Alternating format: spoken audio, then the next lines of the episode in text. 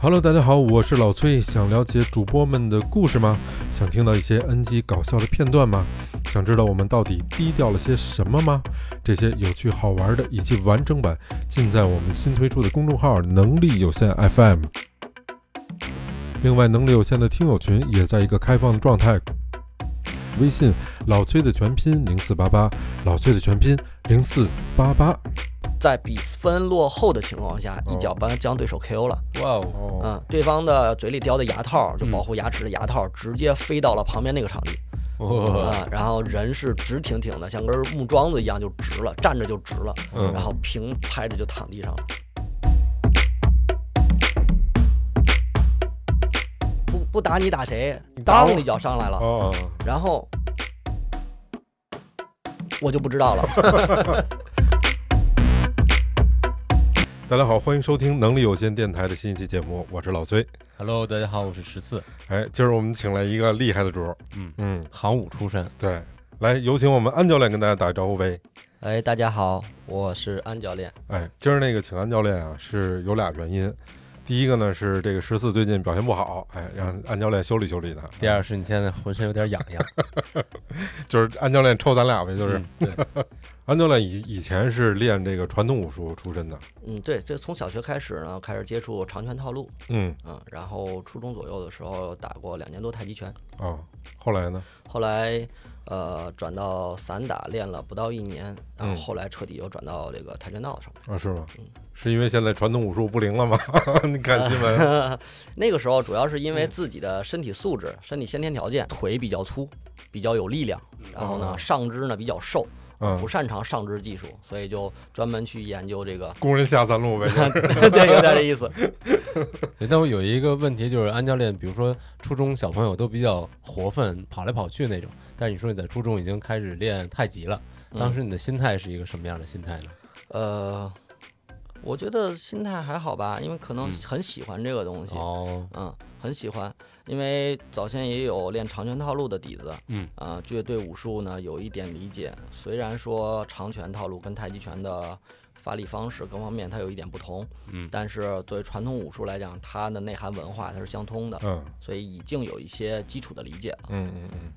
安教练是玩以德服人这块儿的，嗯对最开始本来是照这路子想的，但是人家安教练实际上是一个正式的运动员是吧？初中的时候，初高中的时候算是啊，嗯因为咱们国家的运动员的体系都是在初高中左右在体校里面拿嗯成绩。那安教练现在是专业就做这个事儿了，嗯专业现在做跆拳道教练，跆拳道教练对，。也兼做就是呃 MMA 教练，就是综合哦搏斗的教练。啊、我操，太厉害了！安教练现在这个结婚了吗？嗯、结婚了啊，我结不重要，不重要，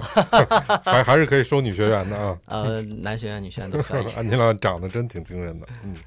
行，那咱们就再聊聊这个最近发生一新闻。其实今儿早上起来我还看了一个，就是他们不都说什么耗子尾汁儿那个那个，就我啊我开始真不明白它是什么意思，但是呢，你 是不是以为一道菜呢？我肯定不能傻可成能这是一种为饮料 吧。对，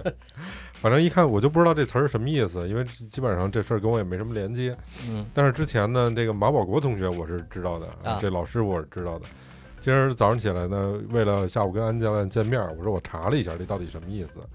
啊，一查明白了，是其实是这个马保国同志说的一个什么话的一个谐音，嗯，对好自为之好像是对是吧？嗯好自为之。啊，你知道马保国吗？十四，我大概了解了一下，嗯好像他也是这什么跟你是什么某关系？啊？某一派 的姑姑表亲、表表 亲，什么连着筋的那个，太极八卦混元掌是吧？嗯、它叫做浑元形意太极门哦，它嗨自己起的名字。合着我一句都没 说对哇，浑太元极对了。啊，太极对了，对，因为像我这知道太极好像也分各种门派，是对有那有他这一派吗？这对啊，嗯，没听说还过。是掌门人啊？。嗯、没，也应该是他自己自转的一个东西是吧啊 对，哦太极拳最早陈就是陈氏太极，嗯然后传到杨氏太极，然嗯后后来发散有王氏、吴氏、武氏、孙氏，然后嗯后来越比较多，反正几大主要都是以当时的练的比较好的呃拳师和老嗯哦师傅他们的个人的姓氏传下来的，叫嗯就是这些呃某某氏嗯啊、最早就是陈氏、杨氏，安教练，其实您刚才介绍您的经历的时候，您以前也学也是练过太极的，对吧？。对，是练过太极的。这太极能到底能实战吗？嗯，太极能实战，可以实战是吗？真正的太极是可以实战的，不但不是是像元芳那种，呃，不 是不是不嗯 太是可怕放了电大那法，种不是放那电大摸一下啦就出去了那种嗯，太可怕了。肯那个，定不是那样的啊，它是有符合人体的结构的发力方式嗯和这个击击方式的嗯啊，它不是说呃想象当中或者我们看这个武侠片儿像嗯跟那个跟神话故事一样那种那种方方式，不是那样的。那为什么现在这个太极让大众觉得都那么佛系啊？嗯就是好像是一个修身养性、老头老太太才练的这么一个东西啊。嗯，第一就是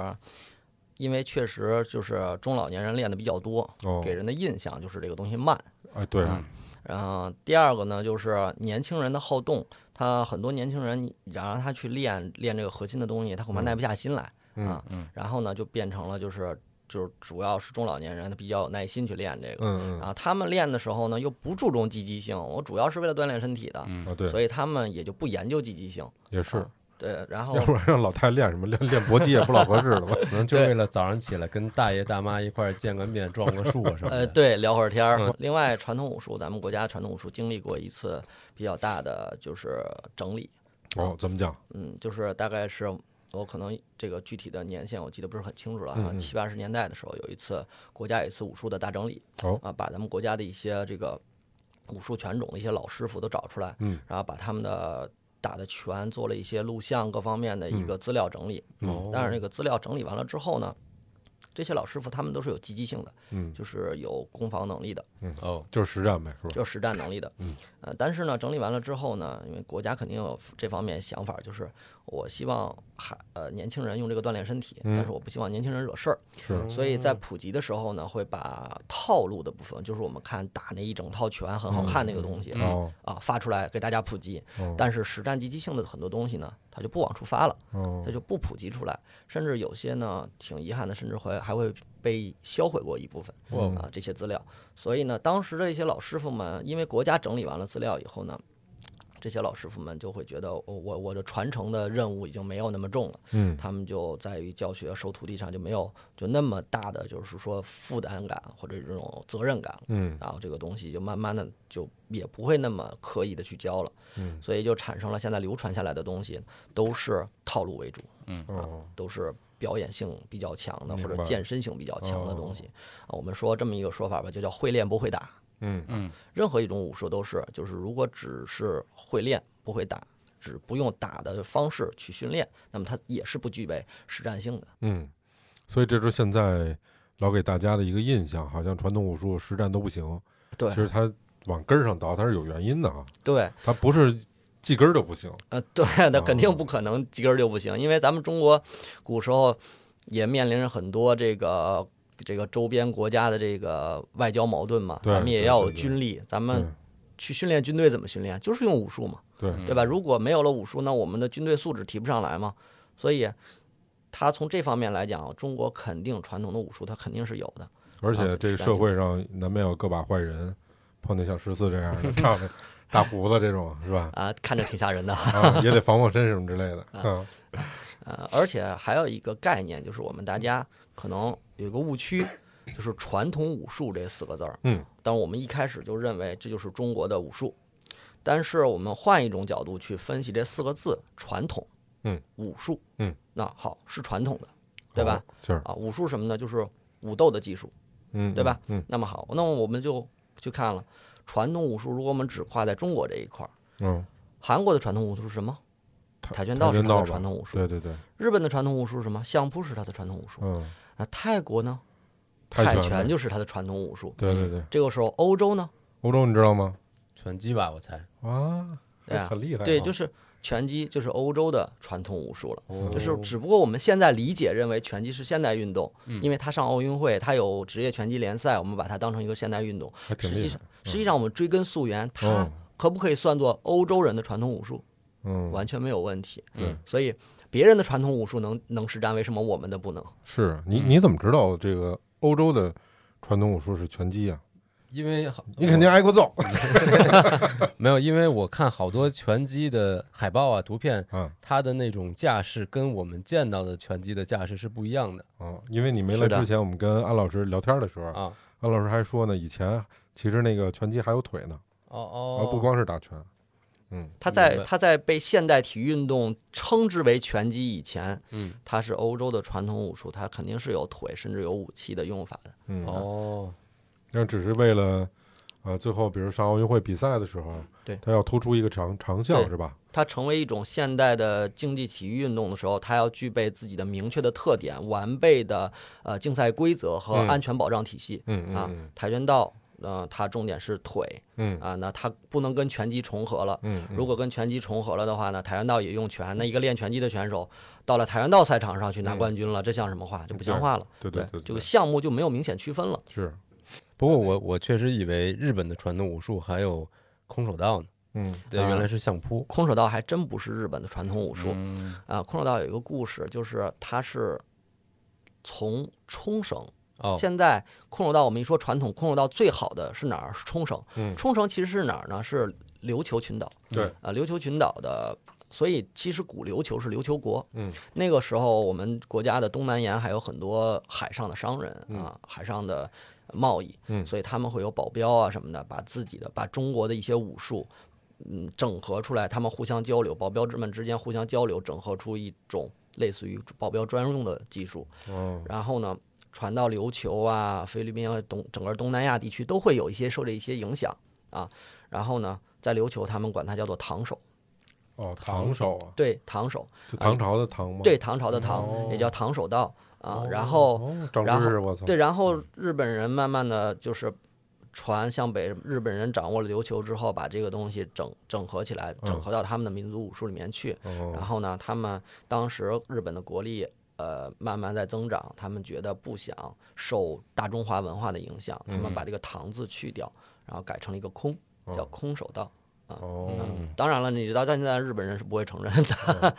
我其实我听说相扑好像也是从这边传过去的，嗯、相扑更早一些，应该说相扑更早一些，可以追溯到宋朝左右。哦以，前就是它更更早更久远，然后呢，它类似于中国的呃摔跤，嗯啊，但是属于呃不是蒙族那种摔跤，嗯啊是汉地的这种摔跤。嗯然后呢，那个时候中国也有相扑，我们可如果看《水浒传》的话，可以看到那个蒋门神就是练相扑的，是吧？哦哎呦，对，嗯大家一块儿摔裤衩儿， 嗯，那个那个相扑，中国人的相扑是不甩不甩裤衩儿的， 没有裤衩儿。啊，别闹，然后那个，咱们再聊聊下面这趴啊，我觉得这嗯我个们就聊岔了，刚刚聊到马大爷，现在聊聊聊别的地儿，嗯，对，我觉得这马大爷是一个特别有意思的事儿嗯啊，。马好自大为爷，之嘛。嗨，马马大爷成名之作哈，嗯，就是就是他这个什么太极混元八卦掌又又又一个字儿都没对。嗯啊，是吗？ 这是什么太极什么玩意儿？它这个名字叫浑混元元行义义太极门。哦呦操！嗯，这混里边元形意太极对门，这里边特别有意思的一件事儿，就是从它这个名字，其实我们内行的人就可以知道它是一个外半外行，哦，哦，嗯怎么讲？因为太极拳是太极拳，形意拳是形意拳，它形意太极门是怎么回事儿？我都没弄明白。把这俩结合到一块儿了，对，就是硬硬往一块儿拉的。混血了呗？啊，对，呃呃，六合门也叫内家拳，拳系里面包括的几大拳种，包括太极拳、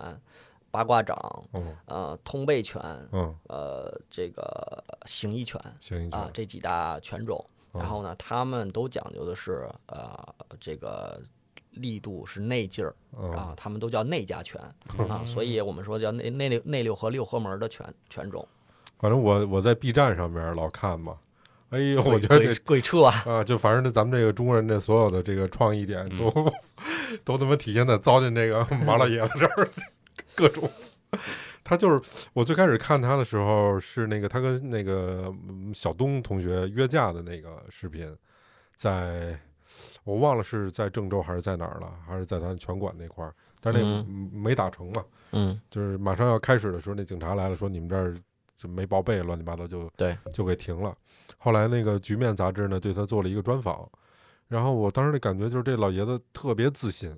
嗯，啊，就你这什么 MM，我唱着歌破你裸脚，乱七八糟的，迷哦就是之自信。啊，就特自信。然后你就就按心动了。 按照咱们那经验，这好像有点不老贴谱了，就是碰上那么自信的主儿。对，因为好像这个有本事的都比较内敛，尤其是练武的这这是的些人，啊是的，直到他最后这个被 KO 的这个事儿出现 了。那我想问问这安老师，就是您从您的专业经验上来看，这老爷子也小七张了，我看他到底是的。能不能打呀？嗯、个人认为他的实战积极性基本上不具备。不具备是吧？对嗯，啊，首先呢，呃，他是这个人呢是一个过去也是一个公务员性质，他是最哦早的咱们国家刚开始恢复恢复高考的时候考上大专的那波人，然后哦呢也曾经在公务员系统嗯内干过，嗯但是呢，呃，他并不是一个科班出身的一个真正的一个武术家，嗯但是呢，他个人讲说。他们家传的有马家的这个武这个拳术，什么刀法呀，什么八卦刀啊，什么的，没没听说过，反正是，反正嗯他有一个视频啊，对，他说明白他了有马家的武术，但是他并没有在专业的这个体系里面练过，嗯也没有真正的这个师承嗯啊。而且呢，他所以呢，他最后成名是什么？我据说他是在呃国外，在欧洲陪他儿子留学 的时候，在搞欧我对你干嘛扯淡那个欧洲教了一些那个就是欧洲人、欧欧美人。那个时候咱们中国武术啊，在欧美还有一阵子挺流行的。嗯啊，所以呢，那个时候老外呢比较好忽悠，咱们说嗯嗯啊，嗯呃，一说中国武术啊，厉害厉害，然后然后呢就很容易被忽悠了。然后呢，他呢因为多少的有些太极拳的一些就是学过一些套路啊什么的，玩过一些推手，他稍微表演一点推手，嗯啊然后呢就很容易让人得到一种啊信服，幸福，对，嗯啊，然后再加上回来以后又是说在欧洲开过拳馆的。嗯，对吧？啊，还就跟一什下么子就对变成了外来的和尚好念经了，这海海归全师了，一下就是嗯他还有一著名的视频是说跟什么欧洲一什么冠军哎哎啊什么 MMA， M M I，冠军，那个就是有点瞎掰了。嗯嗯，就确是实有点说瞎最后掰最后那个那个运冠军运动员搏击运选手就说，我只是陪一个老爷子来玩一下，嗯拍个视频，然后这个并不是他跟我真正的实战，嗯嗯，人家最后辟谣是这么说的，咱们具体的咱就也没办法去追究了。嗯嗯嗯嗯，但是我觉得他这个挺神奇的，就是说，呃，你比如说别的骗子，就或者说咱们不不叫这个骗子吧，就是别的这个蒙事儿的吧，嗯他不他不用真跟人家打，嗯就是你最多你就玩嘴呗，就是嗯你你服我不服的这这种对来回博弈或者说来回骂战嘛。但这东西你要验真伪，是真的要上擂台上跟人家打去，是啊，老所以爷子还就真去了。这点我就觉得他挺牛逼的，我觉得是勇气可嘉，我觉得他有有一种就是给自个儿说心了的那种状态。是的，有很多人他会，呃，老是长期的在，呃，给自己制造一个虚幻的一嗯个情况下，长时间以后连自己都会信了。确实有人会出现这种情况、嗯，啊，嗯嗯。类然后似于这种自我催眠。嗯，然后你看过那视频吗？十四？就挨打的那个，对，我看过。不是还还是踹了人一脚的啊？对，其实我感觉他那功夫完全就是在抖抖动，可能是很意识流的那种，想想怎么样就怎么抖。而且他我只是紧张，他没有真正的打是过。吧啊然后他上场哦以后紧张的时候，他的手会不听使唤的这个哦嗯因为他想应对各种方向的动作，他全都力量全用在一起的时候，他就变成了抖动。哦， 这样，那而且他一拉那架门儿，这整个这大开门儿什么都没护着， 我就是这这路子。对，就是这这一拳不就让人给给歇那儿了吗？对，结果短时间内让让人家三次 KO 了、嗯啊！不只是马老爷子，嗯嗯、目前这个传统武术的很多练家子都面临着这样一种情况，嗯就是练的时候动作都很漂亮，嗯，只要上擂台一打，立刻变王八拳。嗯啊，对对，开为始什么抡上了对，为什么会这出现这种情况呢？啊！因为呃，很多人他在练这个动作的时候，并没有得要领，因为就像刚才说的，很多打法都流失了。嗯，他们学的只有动作，没有打法。这个动作在打法当中怎么用，他们没有任何的印象，哦这是第一点。嗯第二点呢，就是他们平时不做对抗性的训练，或者嗯极少做对抗性训嗯练。嗯嗯在对抗性的时候，他们没有良好的心理准备，没有足够的心理素质，也没有足够的应变能力。嗯啊，在这个时候，他们的心理素质不足以支撑他们坚决地使出来他们学过的招式。嗯嗯嗯啊有很多招式其实，呃，看上去是很危险的，就是以现代搏击来讲，你不敢这么用，嗯但是需要什么？需要练习者非常坚决地在实战当中用出来。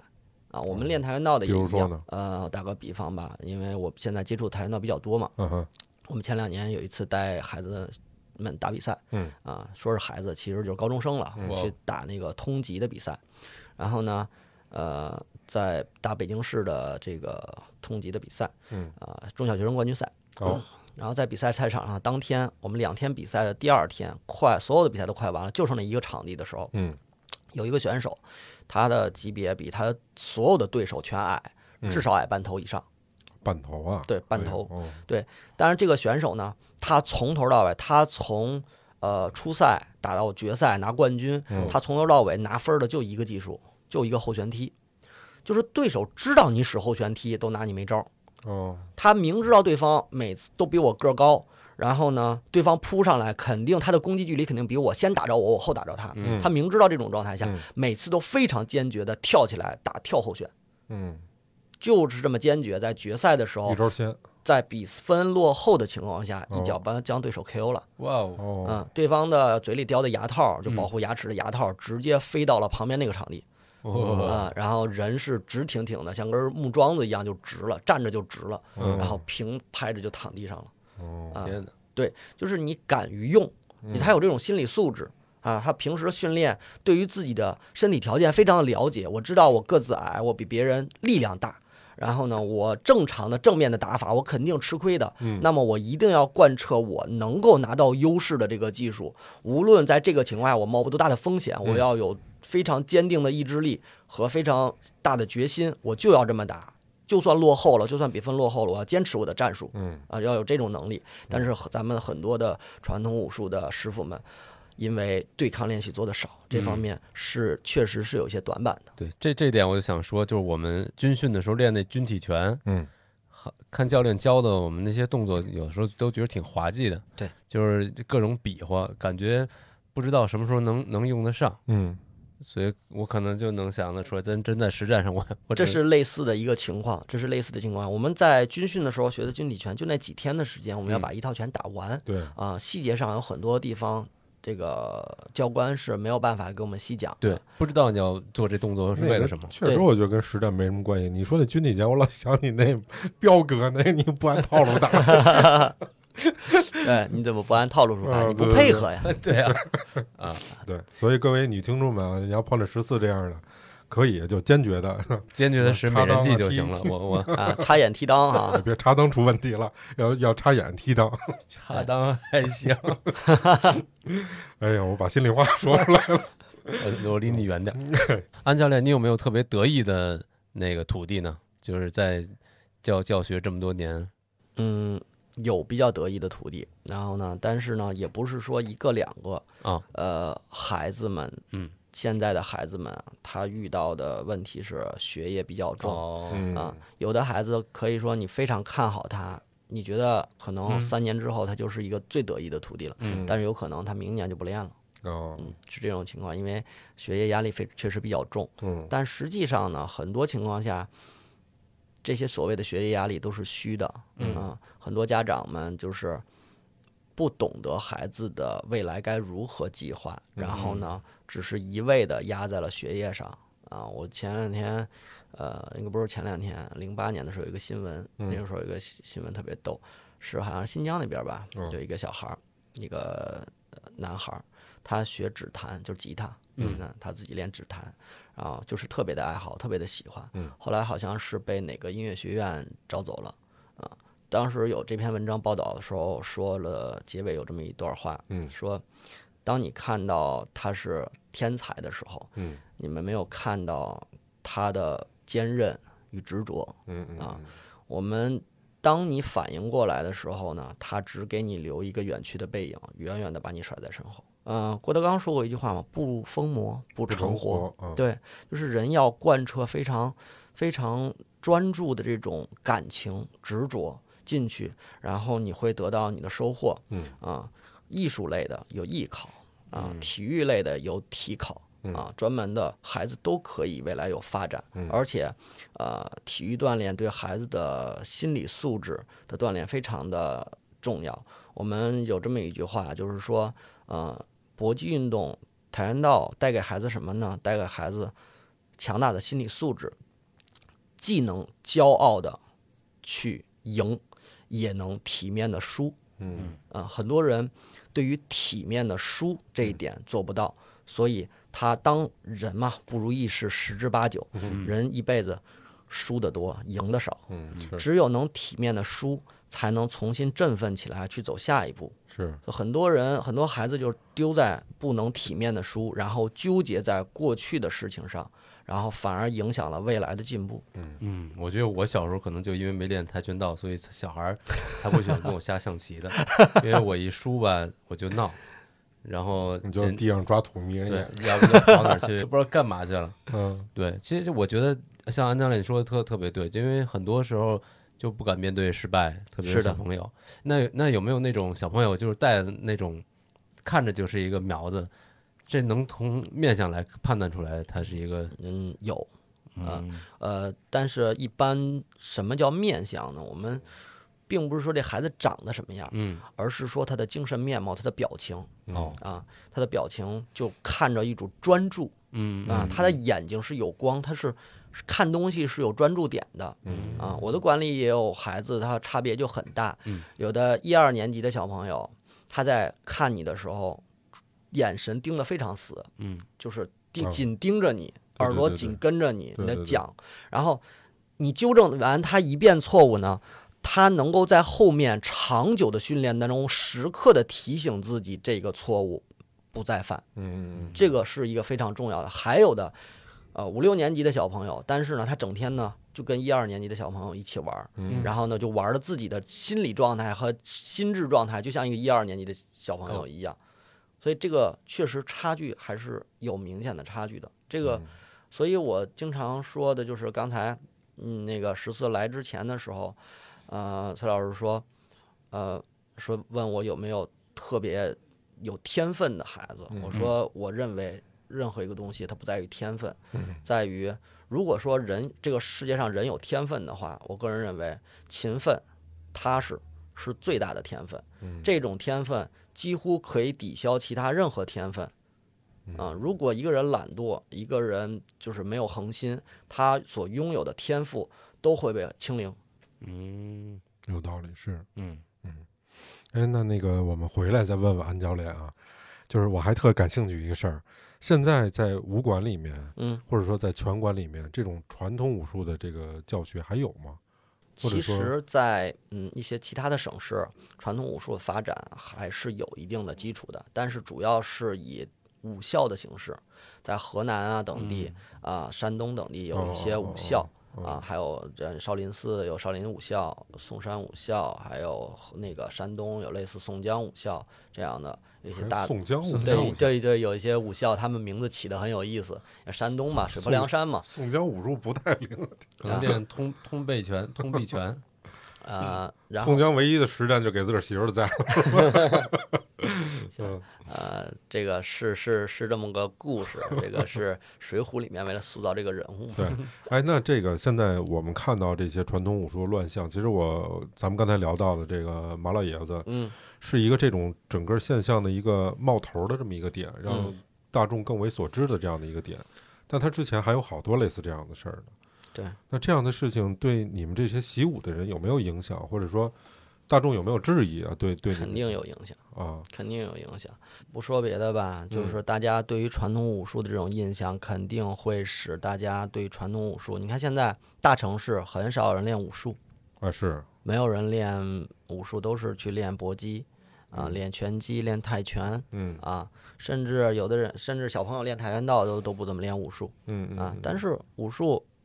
啊，在一些其他的省市、个别省市，他们比较有根基的地方，他们有嗯武校的地方，嗯他们有叫文武学校。什嗯么叫文武学校？就孩子一边练武一边上学，他们就跟正常的小学、初中是一样的。嗯嗯，只不过这些孩子出来以后呢，是一个特长。嗯啊，因为很多这个跟咱们国家的一些现实情况肯定是嗯对应的。嗯、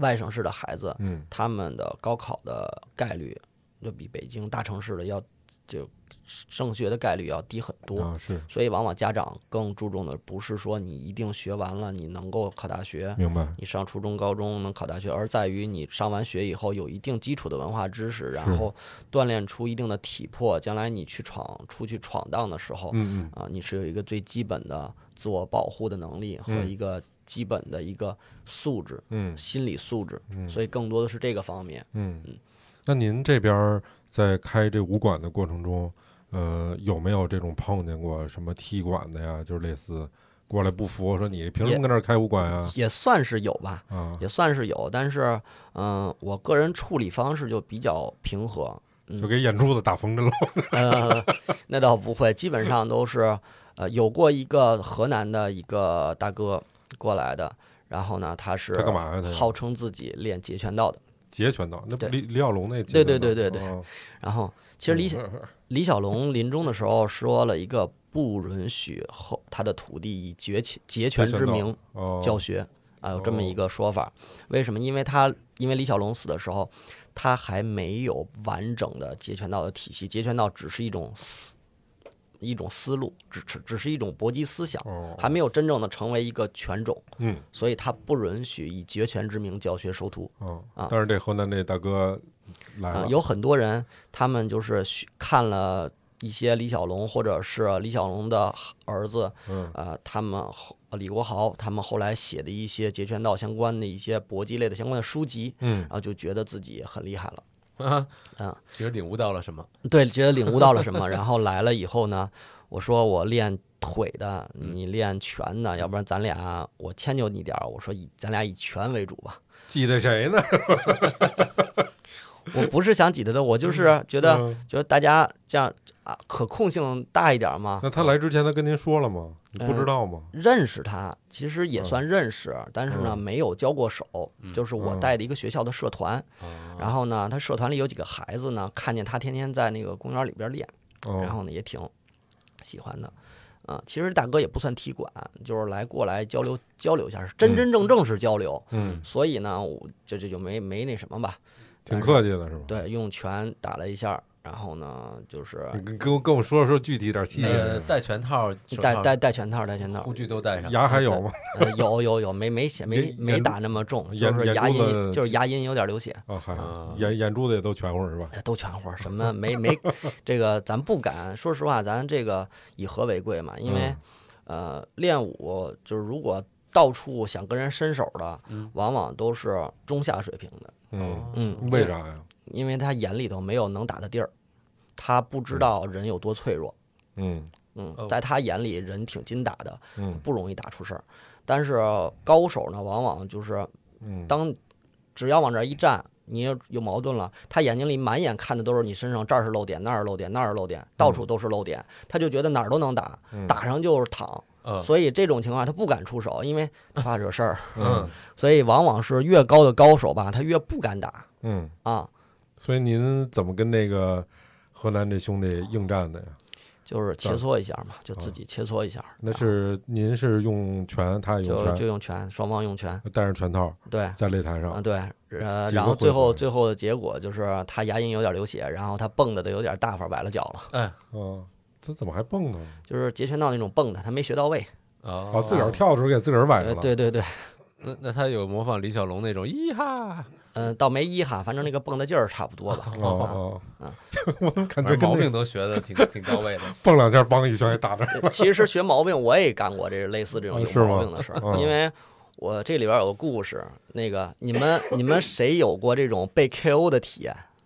我有那种就是绞着你脖子的那叫什么那？叫裸降脚服，降服啊，降服，有一种呃看见白光的那一瞬间，啊，那就是那脑子缺氧了是吧啊对，就是脑缺氧了。嗯那这个还不叫 KO，哦？KO 就是一拳给你打晕了嘛。对，晕了啊！我在刚从散打转到跆拳道的时候，刚开始练跆拳道的时候，嗯不学散打了，练嗯跆拳道。那个时候刚练了一个月左右，嗯，然后呢，也教踢练馆去 了，教练不是教呃教练就让我说那个，嗯、要不那个该练练对抗了吧？你既然有底子，你可以越级先练对抗，不像别人初级的啊。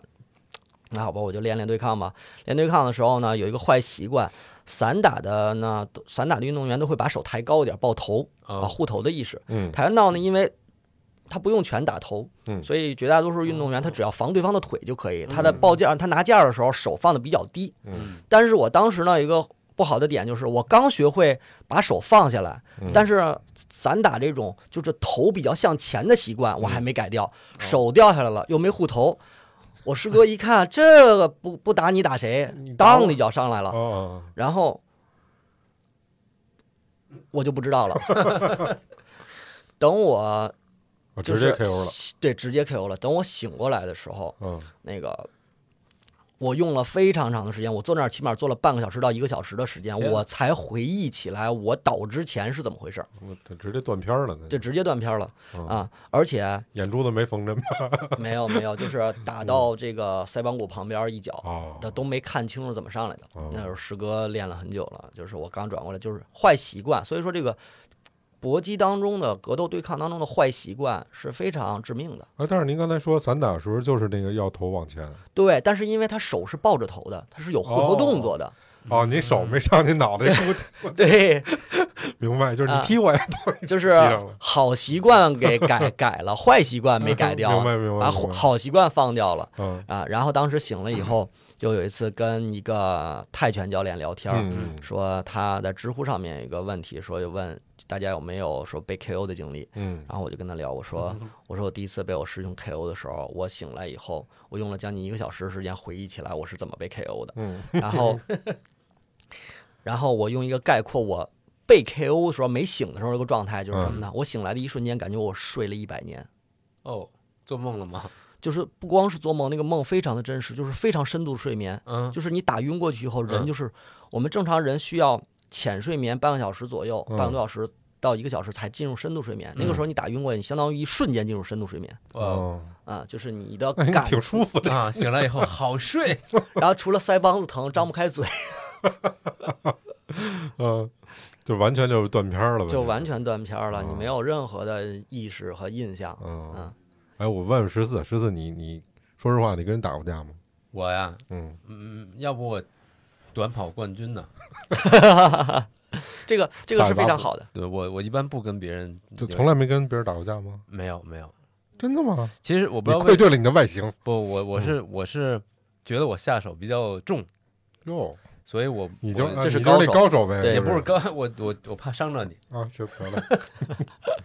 我给你讲一我经历吧，嗯我以前有一段时间，没写作业。哎，嗯，对，不是又回到这儿了。那会儿老跟人家打架，嗯有那么差不多有一年吧，嗯平均每个月得打两回。最开始的时候是人家老找我茬儿，但我我负责任的说，我从来没欺负过别人，嗯都是人家找我茬儿。啊，但是有一段时间呢，就变成什么呢？就是人找我茬儿，其实你可以走，或者说你说得得得，就这事儿就是过去的了。对，但是不行，那会儿就有点就应战那脾意气有思。点冲对，啊，直到我碰见我那个，我们有一个朋友，嗯他是广东人，就我刚才跟安老师也说过，他就以前练过， 身体条件没我劲儿大，嗯但是他我认识他之后，他教了我几个基本的，和我跟他对峙了一下，就是比如说他拿那个手叭啊，打我一下胳膊，嗯我马上胳膊就抬不起来了，嗯是的，包括这个用力的方法。我才知道我那会儿有多危险， 这个他妈的，你要碰上一会打的，你分分钟就死了。真是的是是的啊所以千万不不不行，就是以前是太无知了那种。就是很多人认为，呃，因为很多人不会打的时候，他经常街边上跟人家嗯鲁莽斗嗯，他会感觉嗯人挺筋打的，打两下没事儿。对，实际上，人的身体可以说很结实，但也可以说很脆脆弱弱是吧。对，嗯，你看前两年我就遇到过两三次，嗯，啊，就是碰到认识的朋友的哥们儿，然后这边跟人撸起来了，打嗯起来了，然后一拳打到人家脑袋上，嗯，，然后呢自己上医院了，第第四手掌骨骨嗯折哦，对，就是你觉得你打人家一拳应该人家受伤，其实人家脑袋连个包都没有，然后你自己手骨折了。嗯，啊，就是这种状态，为什么会出现这种状态？就是不会打，嗯啊，人的脑门的高度啊，这个前面跟两侧一圈儿是非常硬的，对嗯是最硬的，几乎最硬的部分。然后人的十第四手掌骨，也就是小指骨，小指骨掌骨这个地方呢，它是最细的一根掌骨。嗯你打拳的时候呢，很多人学拳击的时候呢，他的拳型不好，或者说一上来就是带拳套，嗯没有打过裸拳的拳型，然后结果就会总是用小指这个地方打人，啊，然他后等于拿你最最弱的这个，对，最拿脆的最地 脆的地方打人家脑袋上最硬的地方，那你当然你第四手掌骨骨折了，啊嗯然后还有一些呃呃，就是人就是觉得我一定要很大劲儿去打出去，其实不用的，就是比如说人的鼻、嗯鼻子，嗯我轻轻一弹，你可能鼻子就酸了，眼泪就出来，眼睛就黑了。嗯啊就是像这些部位是不需要很大力量的，嗯你只要能碰着、能够着，嗯你够着它了，你就占有优势了，嗯而不是一定说你用多大力量去打上它嗯啊。所以人的身体确实挺脆弱。是那假如这么说，按教练，比如说有一天我碰到流氓了，然后他想啊你 就是对 他想对我有非分 之想，我那操在在不足以伤到他不性开命眼这流氓，他性命的时候，有什么自保的方法吗？就比如说他的鼻子啊，或者比较软弱的地方，嗯，首先我们我个人一直是这样的，就是嗯我们有一个有几个朋友也是做安防的，哦嗯安全防卫的，也有这个北京几个比较大的公益救援队的。嗯然后呢，我们在底下也会研讨这个问题，啊、嗯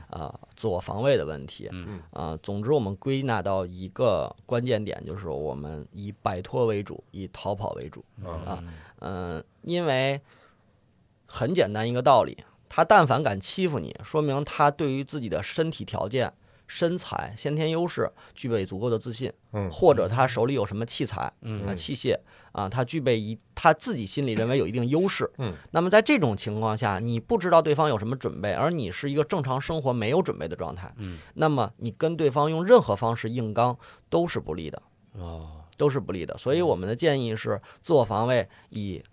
逃跑、躲避为主要的策略、啊。当然，有的时候对方会抓住你、抱住你，在这种情况下，我们会尽量用一些啊、能够快速挣脱的方法。我们也做过一些呃呃安防自卫术的一些呃讲座呀、什么的，但是我们主要是以应对对方如何呃摆脱。啊，怎么样去对方的搂抱、抓拉，刚才十四说这个问题，我曾经还问过我那个就是那个广东那边那师傅，啊，他特逗。我说我要碰上人家欺负我啊，我跑不了，因为我跑得也慢嘛。我说啊这事儿怎么办？他说我教你一特简单的招儿。我说嗯您跟我说说。他说一般人啊，说如果你碰见会打的，对，那你没办法，对，你就认了吧， 那你就挨人一顿揍，那你一点脾气都没有。但是如果你碰见不会打的，大概率都是这种使足了劲儿抡，啊对他不会是直的拳在这儿抡你。速度会比较慢。对，而且大多数人都是右手。他嗯说你就做一个事儿，就第一个就是拿你的左手挡住你的这太阳穴对和耳朵这儿，然后你右手直接打拳。他说对你就就就你就每天就练这么一动作嗯、是的，就行了。左手左手摁住自己的左额角，嗯然后把肘向前送，嗯这是我们常说的一种防卫方式。啊嗯，他说你你就把这这俩一块儿练，他 说你就练这个嗯。然后我那会儿每天晚上先跟他去那小公园里蹲马步啊，啊，那会儿我才知道什么力这个什么力从地起啊，这这是些的，，是的，然后以及我这腿刚蹲了半分钟就就哆嗦成不行的半那分种钟哈。啊，对啊对对，我们过去站桩的时候，要求从二十分钟起步。不，然后教练，那你们那拳馆里面有定期举办这种实战的这种比赛吗？嗯，小拳馆没有办法组织什么比赛，因为设施啊什么的也不是嗯那么的全，对吧？这没法儿达不到一个比赛场地的这么一个条件，嗯啊，但是呢，呃内部肯定会有一个切磋对练啊嗯，因为只有在对抗当中才能找出问题来嗯啊，然后再去完善问题。但是这么说吧，总是在内部对练呢，就是总对手总是那些，也会受到一些局限。嗯所以之前我们也疫情之前那两年，我们也会跟一些兄弟拳馆，比如说师兄弟，啊，还有一些比较好的圈内的朋友去联系，啊，到他们馆里面，或者他们到我们馆里面打一打这种交流，嗯啊，这样的，为目的很简单，就是为了提升一下水平，然后见一见，多见一些不同的打法，嗯啊，多见一些不同的对手，把心理素质也锻炼起来。嗯那其实按如果说见对手的话，我有一个问题啊，嗯，那假如有一天我想耍流氓了， 然后我在街上 想看见一个人，那我怎么能判断这个人是不是练过的呢？就不告诉你， 你都想耍流氓了，我还就告诉你这个，我可以提示一个，就比如说练拳击的人，那嗯，他可能就是那种勾着的那种感觉，不一定。不一定，不一定，在生活当中啊，也有一些最近有一些这个武术家，然后为了博眼球，在网上会发一些视频，讲一些你怎么去识别别人练过没练过。呃，其实真的不一定这个东西。有的人你看着他膀大腰圆的，呃，很壮硕，但他未必是练搏击，他可能是练健身的，练健美的。然后呢，他的肌肉水分可能比较大。啊起得比较快，力度值并力度力度比并不大啊。还有一些呢，就是嗯、呃你看他你看不出来他很瘦，嗯因为我六十多公 斤，就比如说像安教练这样的，你你绝不对给会你眼珠子打风筝你了。咱咱不聊缝针的事儿了吧？ 行嘞，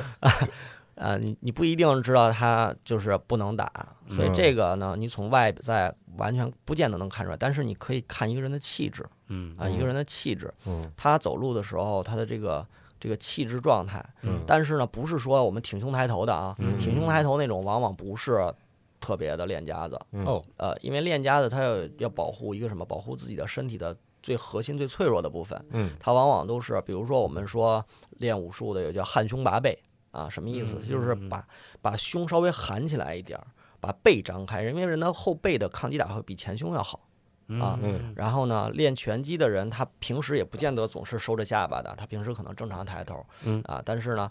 但是基本上练武的人都有一种微微有一点点懒散的感觉。嗯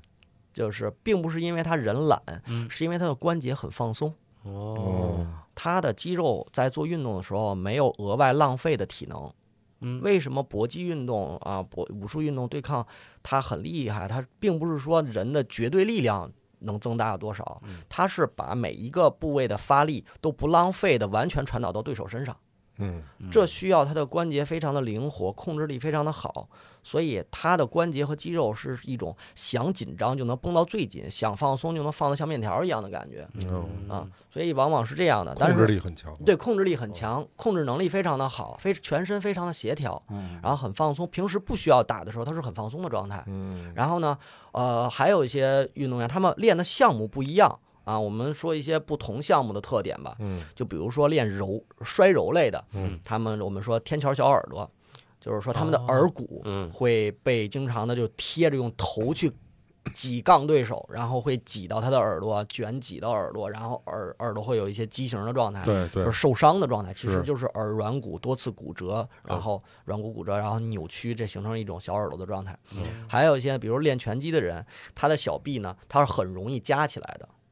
就是小臂肘关节这个位置，它是比较容易夹起来的，因为他们平时训训练的时候，他们的抱拳就要抱的离点很近，嗯所以他们这个抱拳的能力是非常好的对，啊。对小臂，对是比较容易夹起来的，嗯它不容易像往下散这样的。练跆拳道的人呢，他重心会比较高。嗯他会容易踮起脚尖儿来走路。哦啊，他重心会比较起来，因为什么？因为脚点儿脚尖儿点地，他随时能起腿。嗯他平时训练的时候，他就一直在颠跳，他可能哦几一两个小时这个颠跳都不带停的，嗯相当于你一直在跳绳跳几个一两个小时嗯，这种感觉。然后颠他儿的走啊，对，它的重心会很轻啊，嗯甚至不光是跆拳道，有些传统武术的项目的选这个呃师傅也是有类似这样的状态，嗯就是不同的拳种它会有不同的状态。哦啊，但是整体的感觉是他的身体有力量感、有协调感，但是又很放松。嗯，你假如你碰一个拳拳旗，你一看这个，那习武之人一般的正义感会比普通人要更强烈一些吗？就比如说碰见某一个人，比如老崔在耍流氓， 然后你看见，要不要去出手呢？比如说啊在街上的 话，是的，一般练武之人的正义感确实都挺强的。嗯呃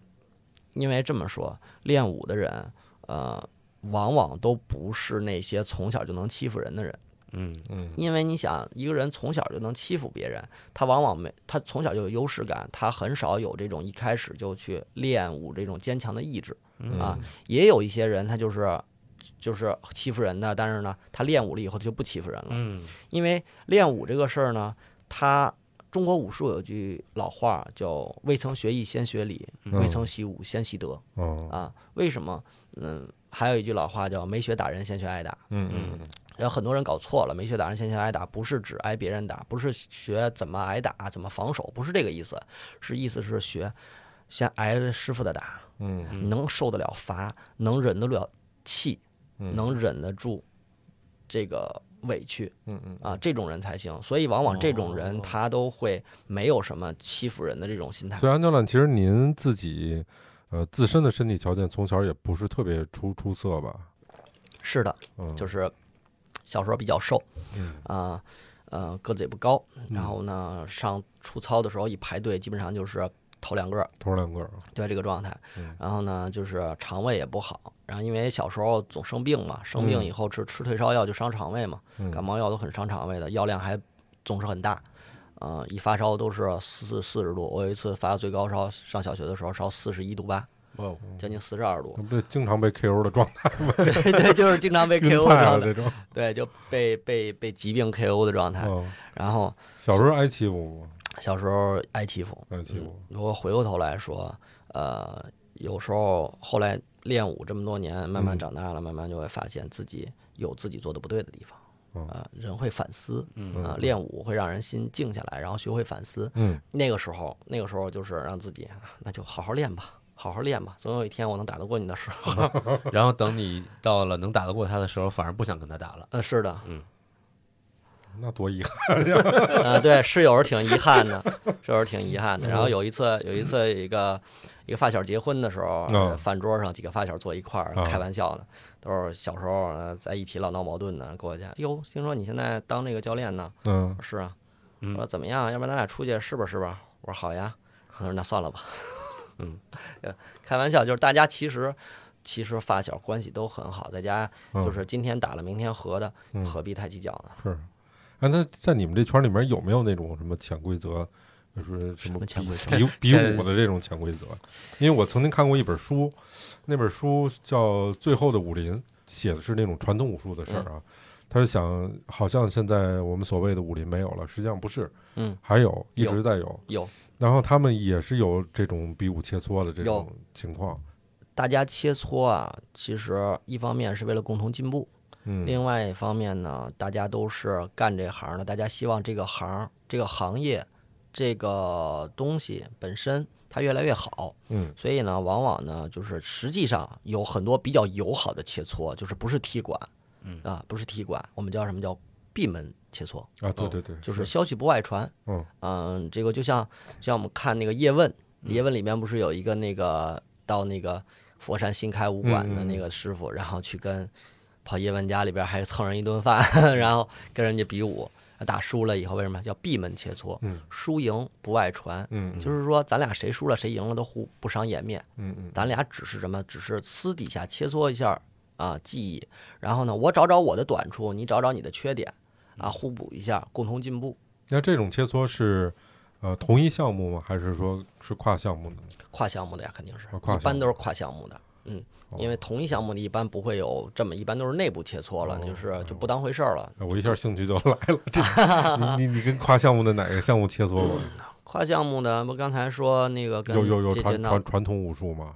传统武术的目前没有，嗯因为面子，为什么？因为呃，李小龙把空腹这个词儿带到了欧美，嗯嗯然后呢，把截拳道在截拳道在欧美发发扬起来了，然后呢，树立一种全世界中国功夫最强的一种嗯一种感觉，嗯然后使很多的传统武术的师傅有一种先天的优越感，对，是先天的优越感让他们输不起啊，让他们输不起。因为那会儿我看那个，因为抱歉啊，我不能说他的全名儿，没事我看小东。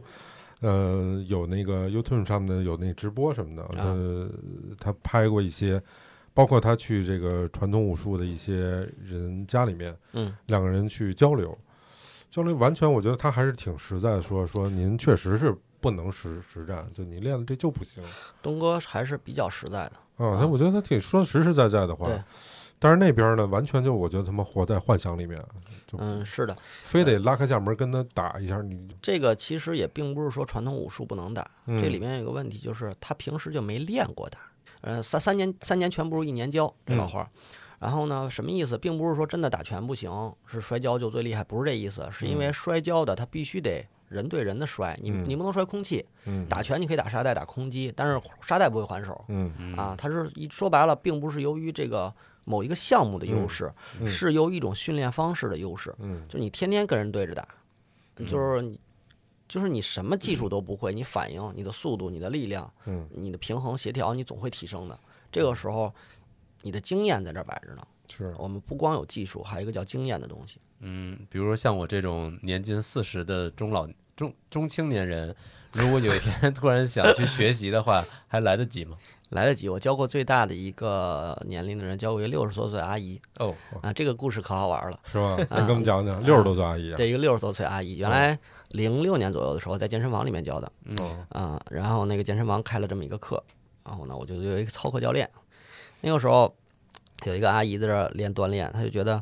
健身房里都是一些什么哑铃、杠铃啊东西的，那个嗯没没啥劲没啥意思，嗯不是她这个岁数练的人，看哦操课还不错，看跆拳道又挺挺新鲜的吧，一一开始新奇来了，嗯啊来了呢，就练一练一练动作，练了大概两三个月，每个星期大概来一次两次。后来有一次呢，有一段时间，我大概有一个多月没有见着他，嗯嗯，然后呢，过了一个多月以后呢，有一天上课他又来了，一来了以后，刚看见我就先冲过来跟我说：“安教练，你救了我的命了。”我说：“我一个多月没看见你了，我怎么救你的命呢？”嗯然后阿姨说：“你不知道。”然后绘声绘色的跟我形容他们小区那个挖管道哦，有一个其中有一个吊车哦吊着一个一节管子，然后地上挖了沟就往那儿走，那个往那儿转，那个管子往那儿转，然后呢正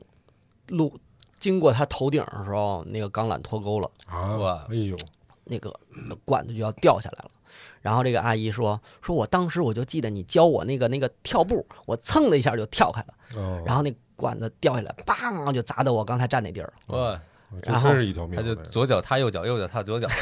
你又来了，你 啊，没又是有 六层了，差不多没有没有没有那么夸张，好吧好，不要了，这样一跑偏就跑的我都找不着了啊。然后哎就说旁边有一个大爷一看见他说说跟他说说你这个是练过的吧练过嗯啊，你这个有功夫的呀。嗯，然后就回来以后就跟我就给我绘声绘色讲这个我故事，师从白云山安老师没闹没闹啊。嗯然后所以呢，就是综合来讲，就是说，其实多大岁数人练都没有关系，嗯关键是就是你不同的年龄的人练的时候呢，他要目的性不一样，嗯啊，针对性不同。我觉得刚才安教练给你开那方子特别合适，嗯，就是适合中年人这个发泄啊什么的。对，但是有一个注意事项就是别扯淡。 就是我 老被人欺负，我想当师 哥，我想跟师弟们练一练。不是啊你只要开始学，你就是师弟。哦，好吧永，永远当不了师 哥，啊你看这个师哥都是一年级小孩儿对呢。，这个呃，武术圈里跟这个文艺圈里，它就是一个道理，就是先入门的为为长啊，啊，以入跟岁门。数没关系，对，跟岁数、没年关龄系没关系。啊然后，所以为什么说那个时候我练太极拳的时候，嗯我们太极拳老师都最后没收我徒弟，嗯都没认我这徒弟，就是因为哦他教我的时候都七十多了，他说我徒孙都要开始收徒弟了，你跟哦我的话，他们瞬间多了一师爷啊，啊哦，这这不像话了嗯 啊！对对是你跟你跟他们的徒弟一个一个边边大，然后呢一样的年龄，然辈后儿大好几辈儿。啊，辈儿大好几 辈儿，啊这就不像话了。我关门弟子都关了好都二三十年了嗯，这个太不像话了。明白说我肯定不能收你，说你就凑合跟着我练吧，咱俩能赶到一块儿，你就练，你就练，我就教啊，然后咱俩呢这辈子就没辈分了啊。啊，就没有。明白那么安教练的堂口不是的练场 在哪儿？如果有人找你那个切呃不是拜师学艺的话，怎么能找到您呢？您这一不小心，这前边儿老是把实话说出来，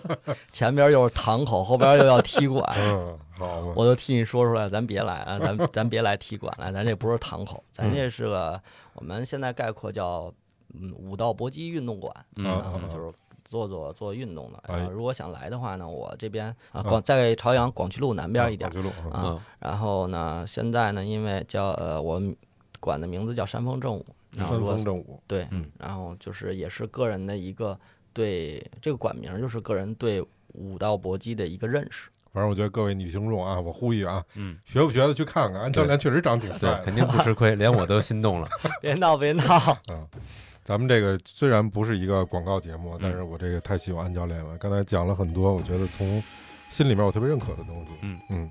所以呢，谢谢谢谢嗯，我觉得武术和做人一样，都是要真一点儿。你别你是别的看现在那些乱七八糟这些乱象。是的，行，那咱们今儿就这么着，下回希望还有机会邀请到安教练咱在一块儿聊。好的好的，行，那咱们非常荣幸，非常荣幸，那咱们今儿节目这么着，跟大家说再见喽。好，拜拜。拜拜。 All